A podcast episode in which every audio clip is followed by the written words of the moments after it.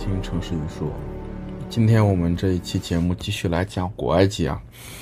那么之前那一期讲这个金字塔阴谋论的节目，不知道怎么回事，突然在我们小宇宙里面获得了很多的播放量。就是，总之是感谢大家的支持吧。虽然我也不知道这些播放量怎么来的，就是一一波非常神奇的。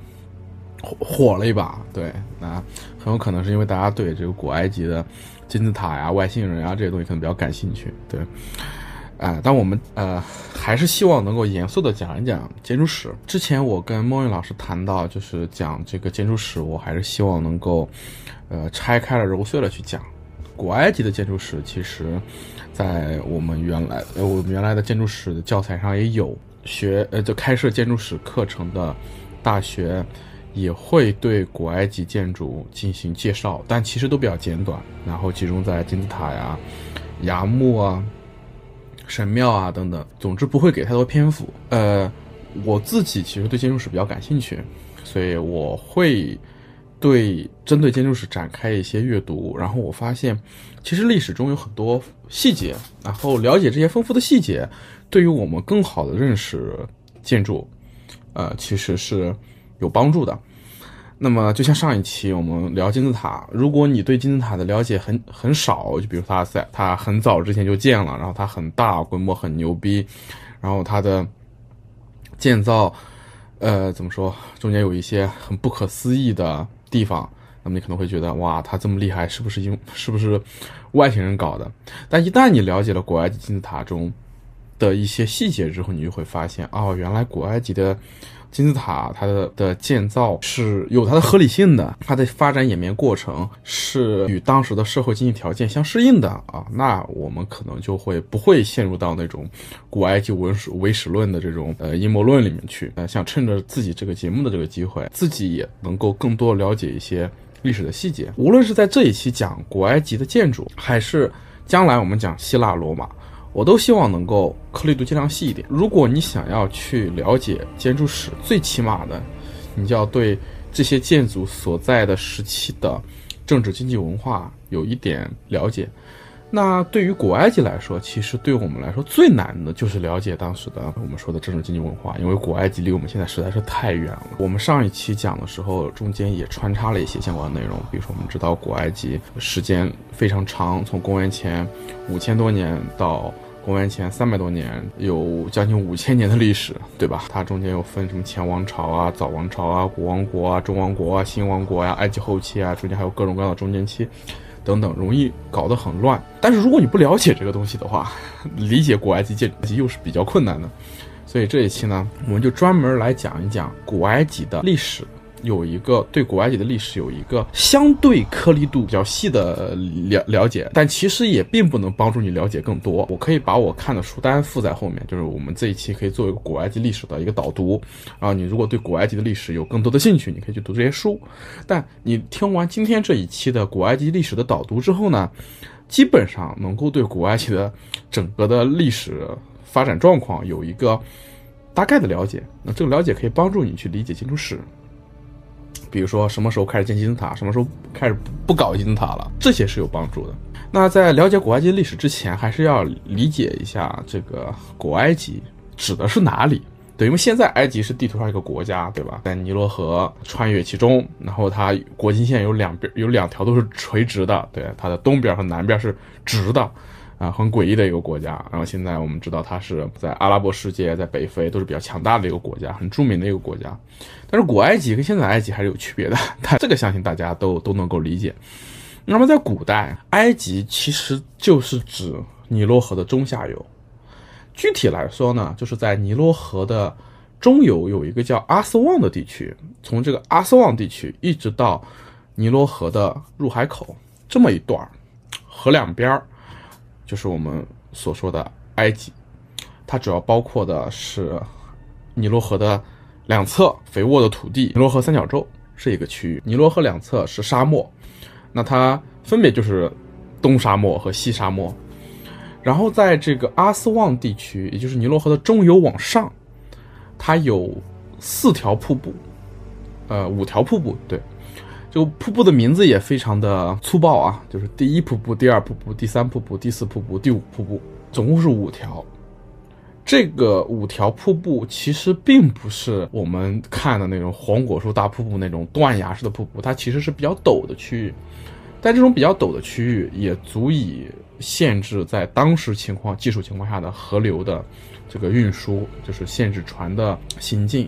所以说呢，这五条瀑布相当于说一个地理上的分隔，可以把尼罗河中下游的埃及和这五条瀑布及其以上的区域给分割分隔开。那么从第一瀑布到第四瀑布之间这个区域呢，我们管它叫努比亚地区啊，它位于埃及的南侧，因为我们知道这个尼罗河是从南往北流，那么南边就是上游，北边就是下游。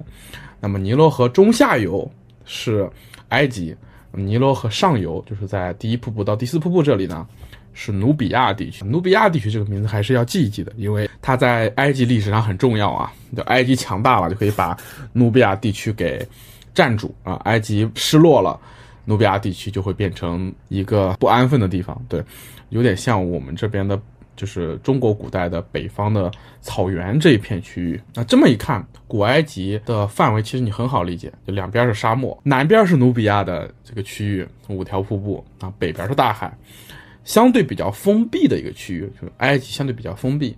那么它唯一一块交通就是与外界联系的地方是哪里呢？是它的西北侧和西奈半岛连着的地方。那西奈半岛形成了前往西亚的走廊。那在这里就发生过很多故事。我们这么听下来之后，我们会发现埃及其实是一个相对封闭的文明。这个文明内部条件很好，因为有尼罗河，尼罗河两侧和尼罗河三角洲都非常肥沃，而且它与外界几乎隔绝开来。这种地方非常适合文明的发展。这种封闭和隔绝，在某种意义上 解释了古埃及文明为什么在这么早的时候就成熟，而且它发展的这么好。就是它，就因为它，嗯，外面没有什么威胁，而且内部相对来讲比较方便耕种。那么，古埃及的前文明时期可以追溯到公元前五千年左右，啊，这个时期就是旧时期转向新时期。时期，那么我们瓦砾谈的第一期讲到过，就这个时期开始出现了王权。在这个时候，古埃及的尼罗河流域、尼罗河中下游就出现了很多这种大大小小的王权。公元前五千年的时候，就已经有一些国家的痕迹出现了，就开始出现城市、出现王权。大概在公元前三千年左右的时候，古埃及完成了统一。古埃及从王权出现到完成统一，花了大概多长时间呢？花花了大概有两千年时间。啊，这个时间不算短啊，在这个时期呢，就是公元前五千五千年左右到公元前三千年左右，这个时期被称为前王朝时期，就是出现了王朝，但是王朝没有被统一。那么在公元前二五九零年，在传说中有一个埃及的法老叫美尼斯，他统一了上下埃及，前王朝时期结束，早王朝时期开始，而美尼斯所统治的这个王朝，就是。第一王朝，我们就 简单的跟大家介绍一下，就是埃及这些王朝，像我们中国的什么秦汉隋唐，嗯宋这样的一个王朝，它有法老，就相当于我们这边的皇帝，那么法老就传，父亲传给儿子，儿子传给孙子，这么的一个传承过程，如果这个传承过程断了，那么一个王朝就结束了。不像我们这边有一个什么秦汉这样的，呃国号，埃及他们都都对自己有一个，就是他他他他们不会。对自己有个定义，因为他们只分自己和别人。对，然后其实埃及这个名字也是希腊人管他们叫埃及。古埃及人建立的，他在他们自己看来，法老是一直往下传承的。但是呢，其其中其实有很多王朝的更替。那么这些王朝就是从第一王朝、第二王朝、第三王朝、第四王朝往下往下排。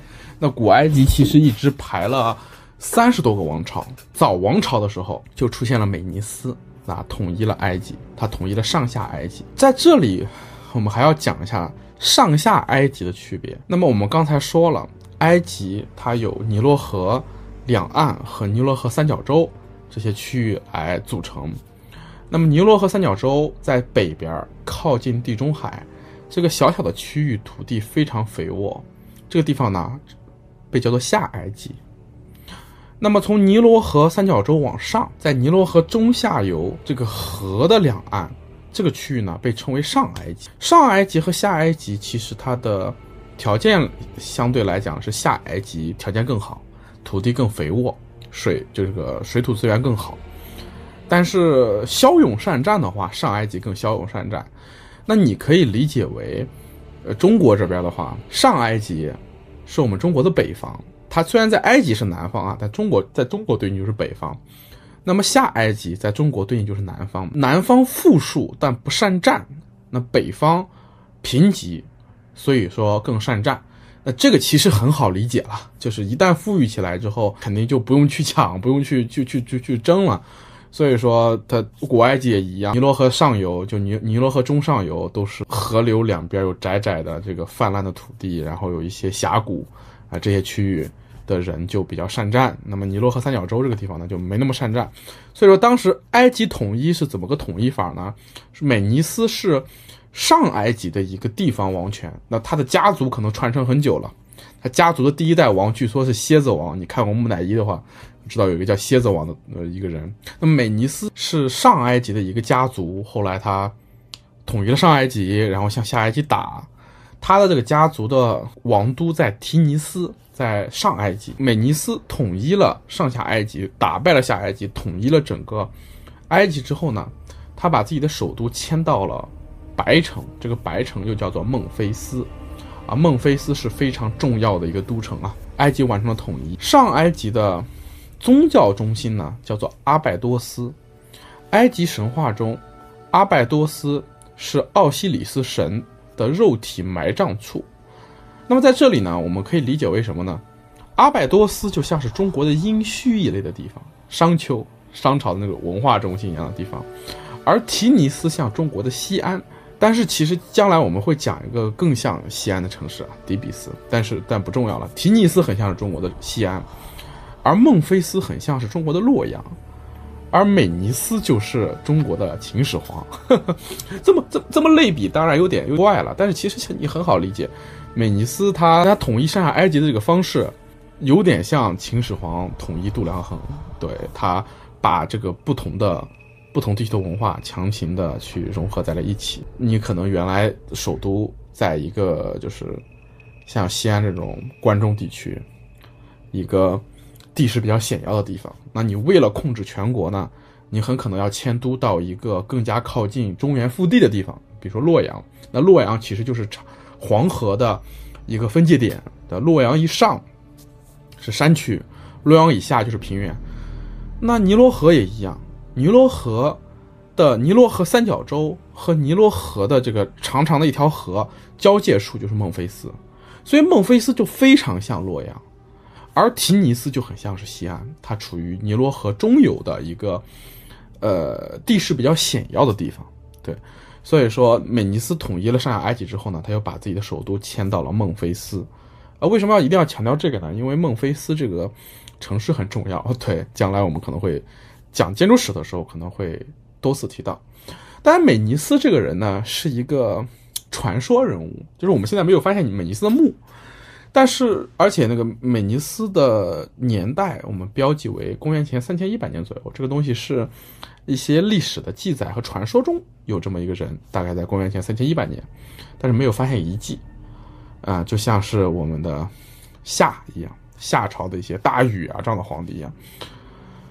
但是在公元前二九五零年，考古发掘发现，公元前二九五零年有一个法老，叫纳尔迈，这个人是真实存在的一个法老，而且我们发现了他的墓穴，然后发现了一块叫做纳尔迈石板的，然后这个法老头戴上下两个埃及的皇冠，所以确定他肯定是一个统一了上下埃，就是统治着上下埃及的法老。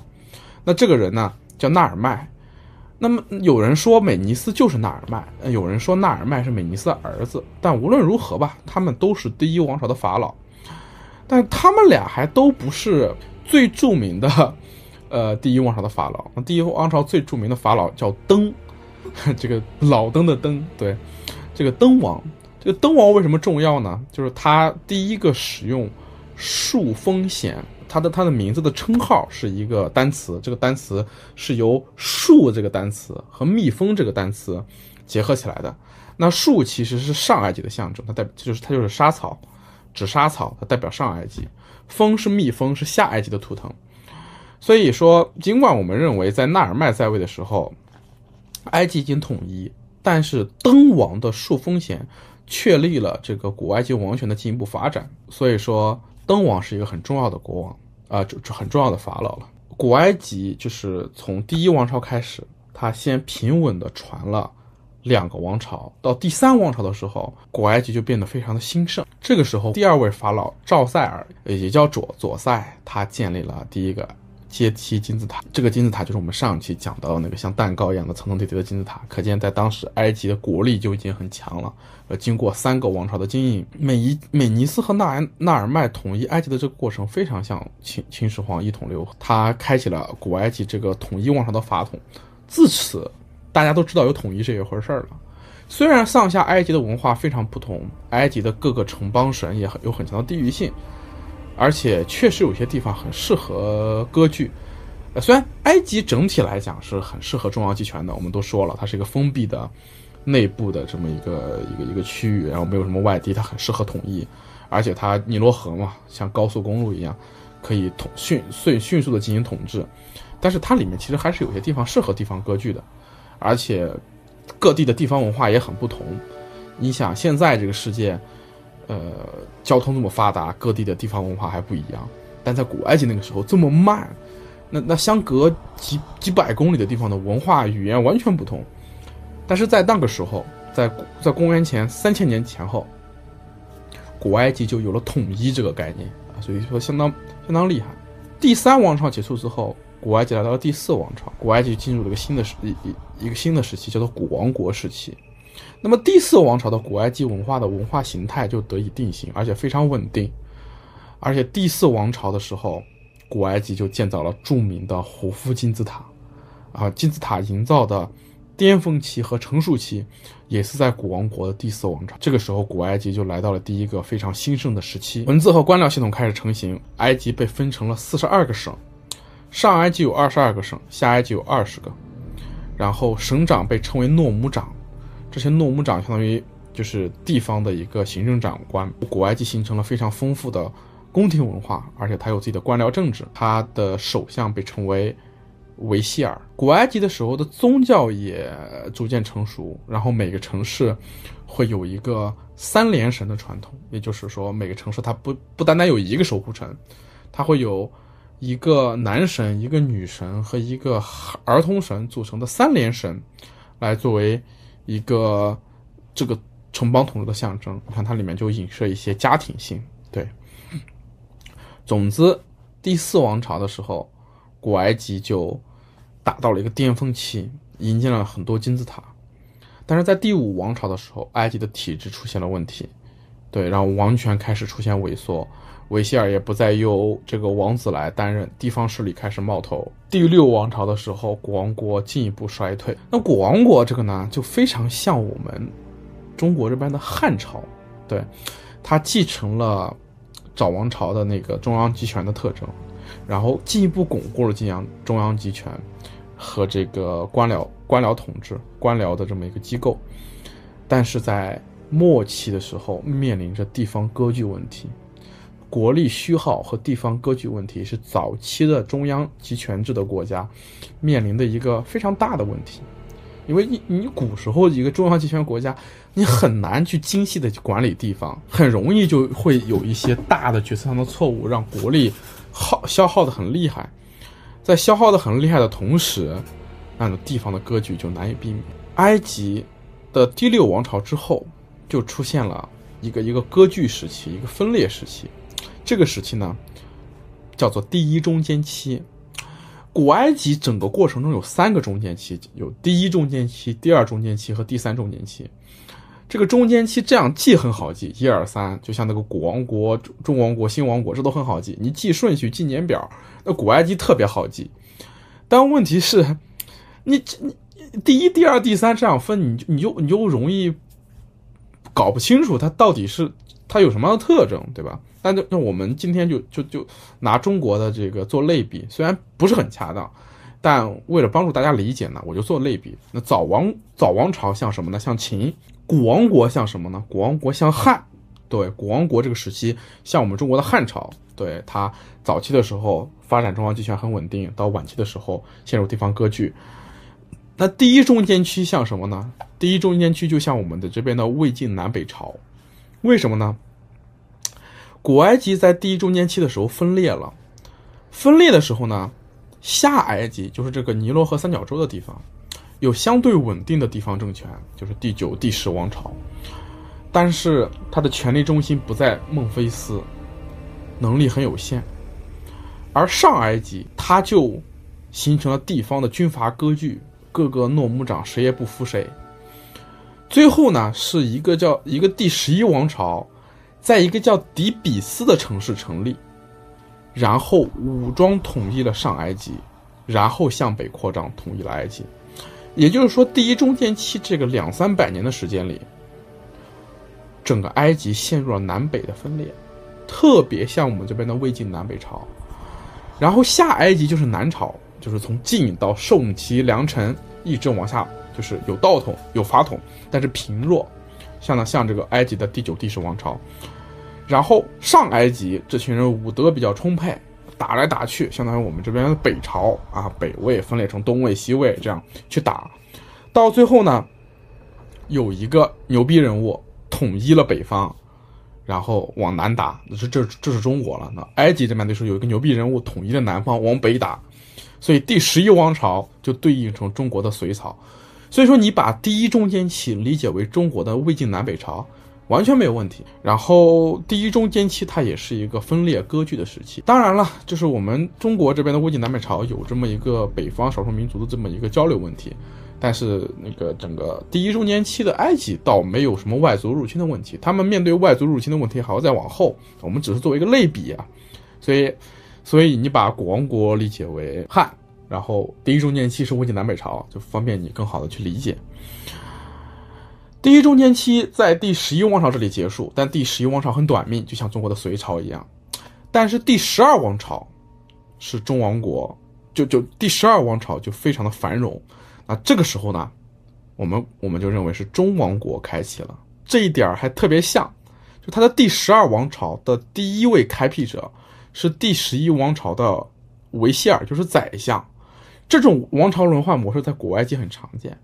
那么 熟悉历史的人可能也知道，就是 隋朝的这个这个开国皇帝也是前朝的宰相，然后这个呃唐朝的开国皇帝在隋朝也是当大官，所以所以确实是很像了，对。那么中王国其实像什么呢？中王国像我们这边的唐，对，像我们中国这边的唐。中王国经历了之前的这个第一中间期之后，他非常注意集权，可能受到了前前朝的影响，就不让地方的诺姆长就很提防地方割据。但是你想，一个中央集权的王朝，他把权力集中之后，非常注重集权之后，皇帝要管很多事情。这个时候他顾不过来的时候，他就会找自己信任的大臣。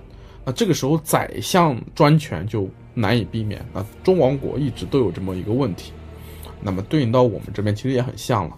对，那么整个隋唐时期相权都很强，而且中王国的艺术特征也发生了转变啊。中王国的艺术其实更某更有某种人情味儿，法老不再是那种。抽象没有感情的神，在中王国的艺术里面，法老的形象又强壮勤勉，但其实略微透着一些疲惫。你去看古王国的这个艺术，王国的神中正平和，显得幸福的不正常，就像一个就像一个神一样，而中王国的法老的雕像显得更像一个人。哎，这种微妙的变化。其实，在中国也有出现，在在就中国的隋唐，就是也出现了类似于这种文艺复兴的情况。对，它首先是复兴古王朝的同时呢，它变得更加现实，更加开放，更加包容，更加有人情味儿。我们上一期也讲过，中王国就第十二王朝，它非常的务实，它的它又重新开始建金字塔，但是这个金字塔就不像以前用石头盖了，它现在用泥砖，呃，用一些石灰石来搞。哎，在当时看起来很很壮观，但其实并不像古王国的时候花这么大的力量去搞，对。但是十二王朝结束之后，后面的两个王朝就开始衰落，像第十三王朝就失去了对南方的控制权，到最后它还是必不可避免地走向了衰落。中王国时期，一个新的城市崛起了，这个城市是底比斯。那么底比斯其实靠近美尼斯的那个提尼斯，它相当于是提尼斯的一个影子城市，但是它一直以来默默无闻，在中王国时候兴起。那很大一个原因，它是。十一王国的十一王十一王朝的龙兴之地嘛，那十二王朝继承了十一王朝，那么就大力发展这个底比斯。这个底比斯很像我们中国的长安，对，它和提尼斯一样都是长安。你可以认为提尼斯是咸阳，那那个底比斯是长安，他们就是这么一个关系。他们都位于尼罗河的中上游，呃，没有那么富庶，但是地理位置非常的险要啊，控制了这里就扼守了全国，是非常重要的一个城市。那么，底比斯和孟菲斯这双城，就成了整个埃及最重要的两个城市，啊，你可以认为就是它就是中国的长安和洛阳这么一个关系。第十二王朝之后，第十三王朝衰落之后，埃及进入了第二中间期。在我看来，它非常像宋宋朝的这个时候。呃，我们这边宋朝，它虽然相对来讲是一个比较稳定的政权，但我们其实都知道，宋朝是偏安一隅嘛。北方有很多这种少数民族政权，辽啊、金啊、西夏呀，都在。那么第二中间期也很像，第二中间期的第十四王朝其实是一个地方割据王朝，对它偏安一隅，而第十五王朝和十六王朝都是外来入侵者建立的王朝，他们应该是从。西南亚就是亚洲的西南方，呃，过来的外族。那么希克索斯这个词在古埃及语言里面其实就是外来统治的意思。呃，古埃及人当然看不起他们了，管他们叫外来者、外来的统治者。但是其实相对于古埃及人来说，希克索斯人其实他们的军事技术更先进，而且善于战斗。他们带来了战马，带来了战车，对。在军事技术上面冲击了古埃及，所向披靡。希克索斯人在古埃及建立了两个王朝，十五王朝和十六王朝。这两个王朝应该同时存在。十五王朝在北边，就是在下埃及；十六王朝在南边，在上埃及。这两个王朝统治的时期，对古埃及人来说不是什么好的记忆啊，被外族人入侵了。那么埃及人很快在上埃及建立了十七王朝，推翻了第十六王朝。就是推翻了上埃及的十六王朝，然后进攻第十五王朝，就是往北打，啊，最后一统埃及，进入到了新王国时代。那么第二中间期这个过程就很像什么呢？哦，就很像宋元时期，可以这么说，对先是有一个偏安一隅的宋，嗯，它相当于是第四世王朝，然后辽、金、西夏、蒙古这些人，相当于说是十五、十的王朝这些希克索斯人嘛。希克索斯人外族的统治者，统治了埃及之后，埃及人建立的第十七王朝，又重新统一埃及。那这个十七王朝就像谁呢？就像明，像那个大明。对，所以说你记第二中间期的话呢，就记住它是一个被外族入侵的时代。对于古埃及人来说，对，啊，这些东西其实将来我们在讲古埃及建筑史的时候，其实都是有帮助的。OK。呃，古埃及人重新统一了埃及之后，那么十七王朝也非常短命。其实我们可以发现，这个古埃及就是这样，它这个中间期的这些地方，最后统一全国的都不能长命，都是他们的继承者能够更好的统治这个国家。那么新王国的第一个王朝呢，是第十八王朝。它是埃及历史上最强势的王朝之一，它是由第十七王朝的末代法老的弟弟开创的。按理说，这种继承他应该不会分。就比如说，如果他是末代法老的弟弟开创，他十六、十七和十八王朝应该不会分的。但不知道怎么回事，在当时的历史学家就把它给分开了。因为我们这个王朝年代表其实是一个古代的埃及历史学家，古希腊时期的一个埃及历史学家去去去写的一个年表。对，其实里面的很多细节我们都不得而知的。它不像我们这边，不像中国这边有这个二十四史，他们没有，我们只能有一些年表啊，有一些传说这样。对，呃，当古埃及传到了第十九王朝的时候，埃及有了一个新的首都，这个新的首都在哪里呢？在尼罗河三角中的东北角，这个地方呢叫阿瓦里斯。它当然，它的埃及名字是定都之后的名字叫培尔拉美西斯。对，这个地方呢很特殊，它曾经是希克索斯人建立的第十五王朝的首都。这里呢也曾经是希克索斯人，也就是侵占埃及的这些外来入侵者的大本营。第十九王朝的时候，古埃及人在这里建了一个新首都，让埃及有了三个中心。为什么要在这里建一个新首都呢？因为他们希望能够在这里加强一个军事的存在，来预防将来再有像希克索斯人这样的从西北方的入侵。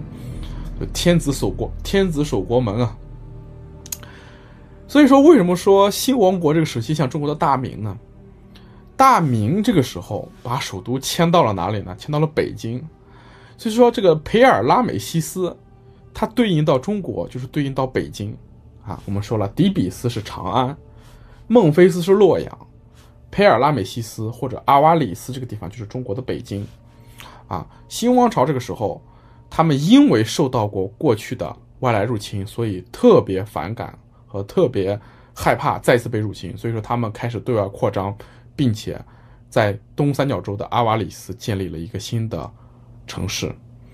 那么新王国在底比斯、孟菲斯和阿瓦多斯三个地方牢牢地建立起统治。在经历过内乱和外敌之后，新王朝就变得非常的稳固，非常的繁荣，建立了更完善的体系，在南北都有一个维吉尔，去更好的巩固自己的政权，而且南北之间的关系也变得更加紧密。底比斯的主神阿蒙神和孟菲斯的主神拉神。开始结合成一个新的神，叫阿蒙拉。这其实是一种比较自然而然的，就是去推进全国整合的一个过程。那么在新王国这个时候，在推进十八王朝有一个非常著名的皇帝，叫阿蒙霍特普五世。阿蒙霍特普这个名字你一听啊，因为我我们之前知道。这个无论是周王国还是新王国，他们其实都是比较尚武的王朝，他们都是从北方，就是从上埃及发家的，往往能够终结中间期的王朝，都是从上埃及起家起家的。那么上埃及的神主神是谁呢？上埃及的主神是阿蒙。你在看古埃及，尤其中王国和新王国的法老的时候，有很多人叫阿蒙霍特普，阿蒙霍特普就是阿蒙神。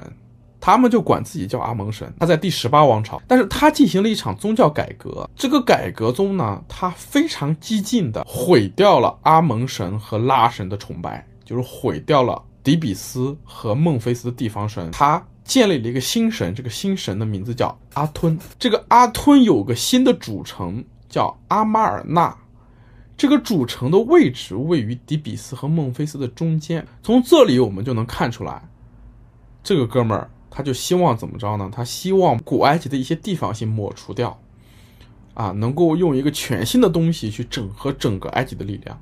可见，直到第十八王朝的阿蒙霍特普五世这里，上下埃及仍然是分裂割裂的。那么，很像明朝的时候的南北之争。对，明朝的时候，南方和北方的文化仍然是割裂的，这个没有办法的。在古时候，交通不发达的时候，你很难去整合全国的资源。阿蒙霍特普五世进行这个激进的改革，而且他还改了自己的名字，他他把自己的名字改成了埃赫埃赫纳吞，就是为了就是去迎合自己的这个新的宗教。但是他的他的改革失败。这个人死掉之后，他设计的这个阿马尔纳这个新都城也就被废弃了，他的宗教也被废弃了。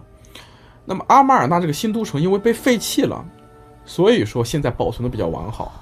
然后我们将来可能还会专门去介绍一下阿马尔纳这个城市，来看古埃及的城市规划。在这里顺便可以还还可以说一句，第十八王朝的这个阿蒙霍特普五世有一个非常著名的儿子，叫图坦卡蒙，也就是那个我们说的那个有法老诅咒的陵墓啊，图坦卡蒙法老的法老之墓。那么图坦卡蒙其实最早的名字叫图坦图坦卡吞，对他其实是阿吞信仰下的。那正是这个图坦卡蒙亲手毁掉了自己父亲的宗教改革，把名字改成了图坦卡蒙啊，就从图坦卡吞改成了图坦卡蒙，就是可见这个名字的改变和宗教的改变，代表了当时古埃及所面对的这个内部的分裂。刚才我们提到了第十九王朝建立了新都城，那么其实第十九王朝是一个非常外向的王朝。十九王朝的第三位皇帝名字非常著名啊，他就是著名的拉美西斯二世。拉美西斯是一个好大喜功的皇帝，喜欢大拆大建，他喜欢和他和北方的赫梯王国打战，打完仗之后说自己赢了，但一些考古证据表明他其实应该是打了个平手，对。第十九王朝结束之后，第二十王朝的时候，新王国就逐渐衰落了。然后第二十王朝的皇帝后面有很多拉美西斯，就是都叫拉美西斯，所以说这个王朝又被称之为拉美西斯王王朝。这个时候，埃及法老的地位已经很惨了。这个时代，埃及法老的权威已经完全衰落。各地的世袭的门阀贵族掌握了地方的财力和土地，神庙也积累了大量的财富，但中央集权已经不复存在了。但是这样的日子对于百姓来说未尝不是好事。我们知道，在明朝后期的时候，中央政府对地方，尤其是对江南的统治力量其实是很薄弱的，这也带来了整个明朝江南地方的富庶。当然，这也导致了明朝中央集权的贫弱，到最后崇祯被干翻。所以说。新王朝真的很像我们这边的明朝。第二十王朝衰落之后，古埃及又进入了一个战乱的时期，这个时期被叫做第三中间期。但第三中间期和前两次不一样啊，这一次没有大规模的地方割据和混乱，只是出现了中央的政局不稳和事实上的王朝分裂，也就是南方和北方上，南方和北方的分裂。北方名义上还是一个。全全埃及的政权，南方的这个底比斯是向北方称臣的，但是北方，但是南方的这个底比斯大祭司实际上掌握了所有的上埃及的大权，但两方呢会有一些联姻啊之类的方式去达成一些共识吧。那么第二十一王朝把首都迁到了塔尼斯，塔尼斯呢其实就在这个佩尔拉美西斯北边一点点，它是因为。河流淤积尔淤积而迁都的上埃及有这个阿蒙大祭司，底比斯的阿蒙大祭司实际控制。在这一时期，整个埃及的中央政权都非常衰弱，所以这个时候呢，也产生了很多异族政权。首先是利比亚的博波尔人建立了属于自己的王朝。那么博波尔人。利比亚的博博尔人一直都是被埃及统治的，相当于对埃及人来说是异族啊，是蛮族。他经常，呃，让这些蛮族移民到埃及来作为廉价劳动力，并且呢，让他们作为埃及的雇佣兵。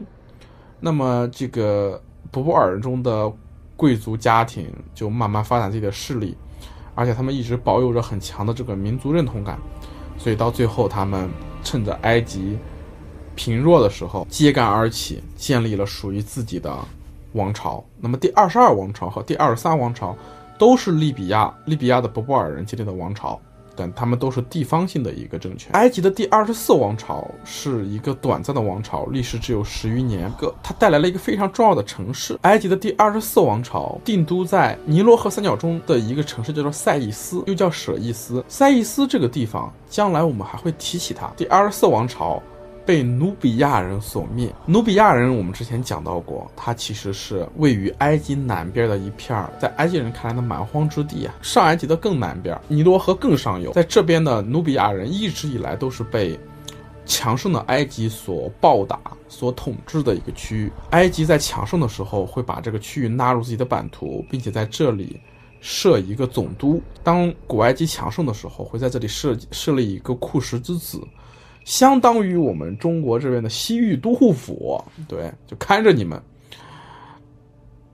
但是每当古埃及衰落的时候，努比亚人就会脱离统治。而这一次，在新王国后面的第三中间期，努比亚人在埃及人衰落的时候崛起了，于是他们建立了一个王朝，也称为也被称为努比亚王朝或者埃塞俄比亚王朝。这个王朝也被称称称为埃及第二十五王朝。二十五王朝的这个努比亚人王朝非常像清朝，因为他作为外族统治，做的他们就要比埃及人更埃及，所以说他们的统治中，古埃及在某种意义上实现了复兴和强大，而且努比亚的法老，对打引号的法老，重新开始建造金字塔，这种金字塔的形制变得更加瘦长，也被称作为努比亚金字塔。如果你玩文明的话，你会发现有努比亚文明这呃努比亚这个文明，而且他们的奇观就叫努比亚金字塔。努比亚王朝被从亚洲而来的亚述人的入侵而结束。将来我们有机会可能会讲讲两河流域，讲讲亚述这个国家。但你要知道，亚述是一个军事帝国，它对外扩张很快，但是他自己灭亡也很快。亚述人。打败了努比亚人所建立的第二十五王朝之后，无力在埃及建立起有效的统治，他们就给自己找了一个傀儡。这个傀儡就是被努比亚人统治的埃及本土人。埃及本土人在亚述人的帮助下建立了自己的王朝，就是第二十六王朝，首都叫做塞伊斯，就是我们之前讲到的二十四王朝的首都。赛义斯这个地方像什么呢？我会认为它更像中国的重庆。为什么这么说呢？二十五王朝标志着第三中间期的结束。那么努比亚王朝就很像我们中国的清朝了，它是一个外族统治的强盛王朝。它统治结束之后，埃及就进入了一个长期被外族入侵的过程。那么努比亚王朝毁于亚述人的入侵。那么后来埃及人还会面对来自波斯和。希腊的入侵，所以整个埃及后期就是在二十五王朝之后，这个时期被称为古埃及后期啊。这个时期就是埃及不断被外族统治的时期，而这一时期中建立的第一个王朝二十六王朝，其实是一个傀儡政权。它刚开始是亚述人的傀儡，它反抗亚述人的统治之后，就是重新占据了主导权，但是没有维持太久。那他们的。首都其实就位于一个他们最刚开始的抵抗中心，这个抵抗中心在尼罗河三角洲的沼泽之中，它易守难攻，所以说我会认为它有点像我们这边抗日战争时候的陪都重庆，对，就是说在外族入侵的时候，你找一个易守难攻的地方躲起来，啊，以此为根据地建立的王朝就是二十六王朝，二十六王朝的兴起。呃，随着二十六王朝的兴起，塞伊斯这个城市也兴起了。二十六王朝是后，呃，塞伊斯是后期埃及崛起的最后一个重要的地方中心。那么它它就是对应到我们这边就是重庆。塞斯王朝其实国祚时间不长啊，对他一百多年之后就统治结束了。他是最后一个埃及本土的王朝。公元前五百二十五年。埃及的第二十六王朝的末代法老普萨美提克三世在培留喜阿姆战役中被波斯的阿契美尼德王朝的军队击败，古埃及被波斯吞并。波斯国王冈比西斯二世宣布自己获得埃及法老的称号。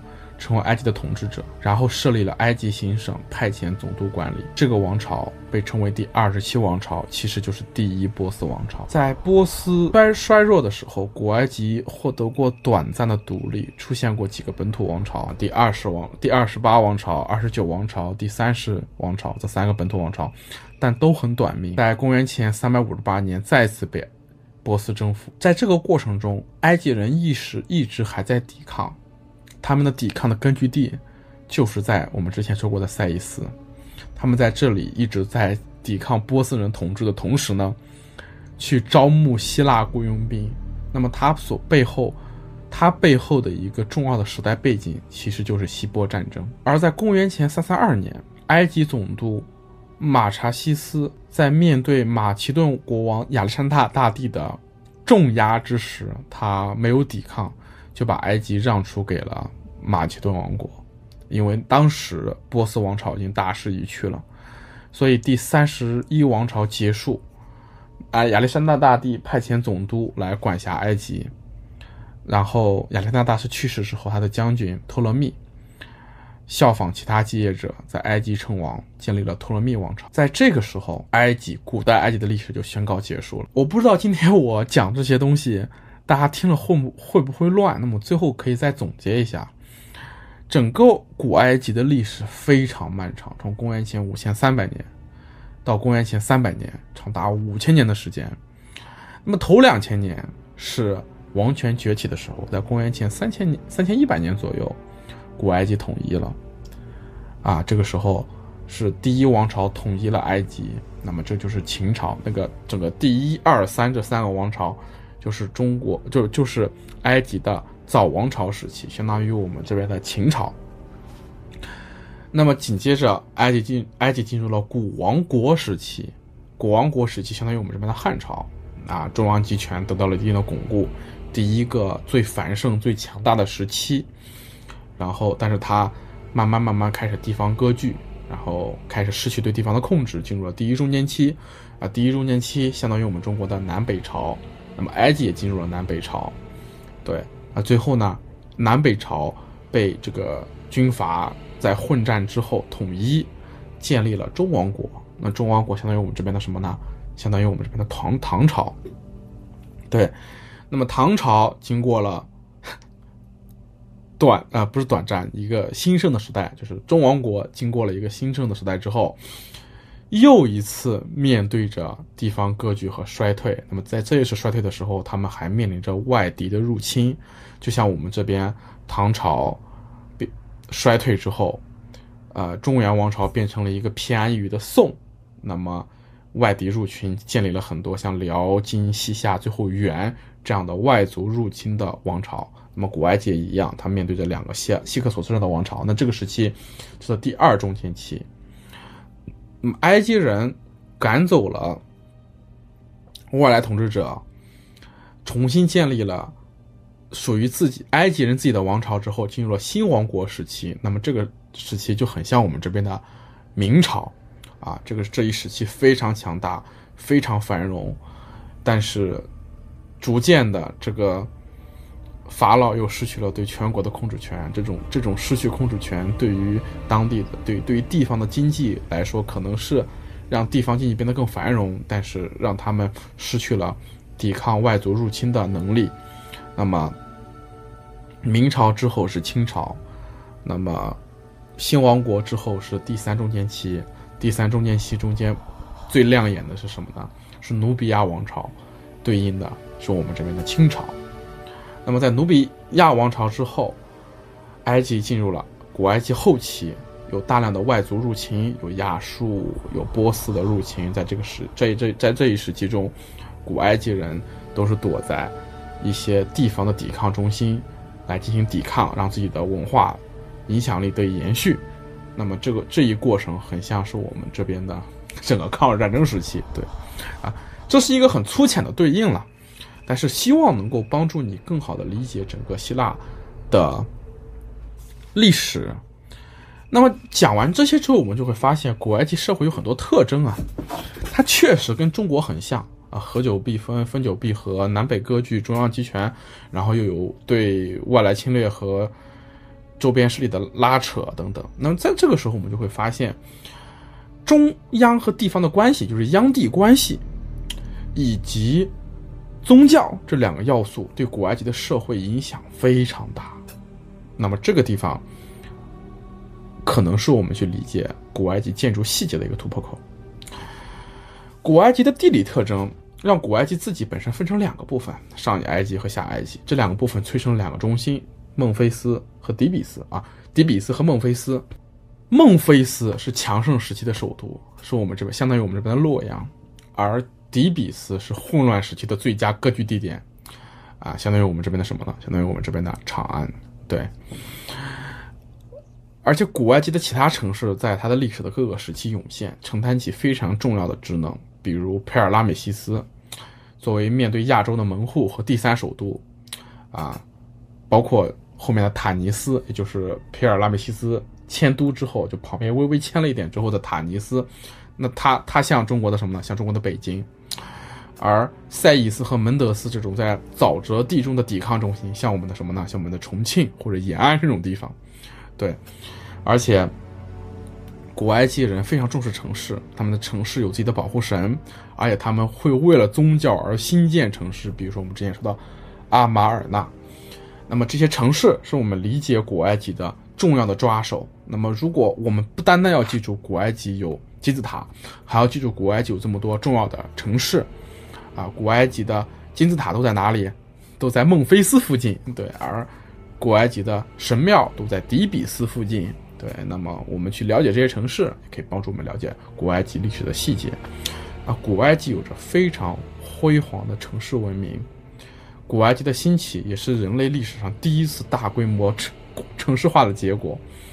所以说，古埃及真的会，真的是值得我们去更深入的去了解它的细节。古埃及这几千年的历史，它的艺术风格被古埃及的历史学家。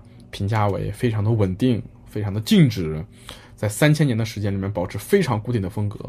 但它其实内部这个风格有着非常微妙的、细微的变化和演变。它其实经历了古风时期、古典时期，有自己的世俗化时期，也有自己的打引号的文艺复兴等等。还而且可以看出来里面这种理性主义和浪漫主义之间的张力。而且我们要知道，虽然我们看古埃及这三千年是静止的，但是你要知道古埃及这。三千年之前，是长达万年的人类文明的静止。那如果在这个尺度对比下，那三古埃及的这三千年其实是短时间内的爆发，对它其实是一个快速发展的时期。而在而在这一快速发展的时期里面，古埃及人贡献了历法、宗教、最早的官僚系统、几何学、数学、石匠、工匠学等等等等等等等。可见古埃及。是非常非常重要的一个文明，所以今天我们没有讲任何建筑史啊，就是把古埃及的历史和地理和它的特征，还它还有它一些要点，我们简单的过了一遍。嗯，那么我不知道自己讲的是不是有点乱，那如果让您听不明白，那我还望海涵。那么，如果你听完之后觉得，哎，有点乱，我想自己再了解一下中国那个古埃及的历史，或者说，呃，怎么样？其实呢，那我可以看一下我们节目后面所附上的一些书单。那么，在这些书单里面呢，你可以更好的理解古埃及的历史。那么，了解了这些历史之后呢，我们就对古埃及的建筑史有了一个抓手。我们会发现，哦，它不单单有金字塔，啊，它还有跟宗教相关的、跟城市相关的。建设，那么我们下一期希望就是能够顺着我们上一期结尾时候说到的图坦卡蒙之墓、法老的诅咒，那么能不能从那个点去切入，从图坦卡蒙这个人他的父亲和他的关系，图坦卡蒙的名字的转变，从图坦卡吞到图坦卡蒙，我们去了解一下古埃及的宗教和古埃及的宗教建筑。啊，古埃及的神庙，啊，来了解古埃及的那些不为人知的建筑史上的细节。那么，感谢大家听听完这一期，我自己尝试这种单口节目也非常不容易，希望大家多多收藏、点赞、转发支持啊。那么，我们下次再见。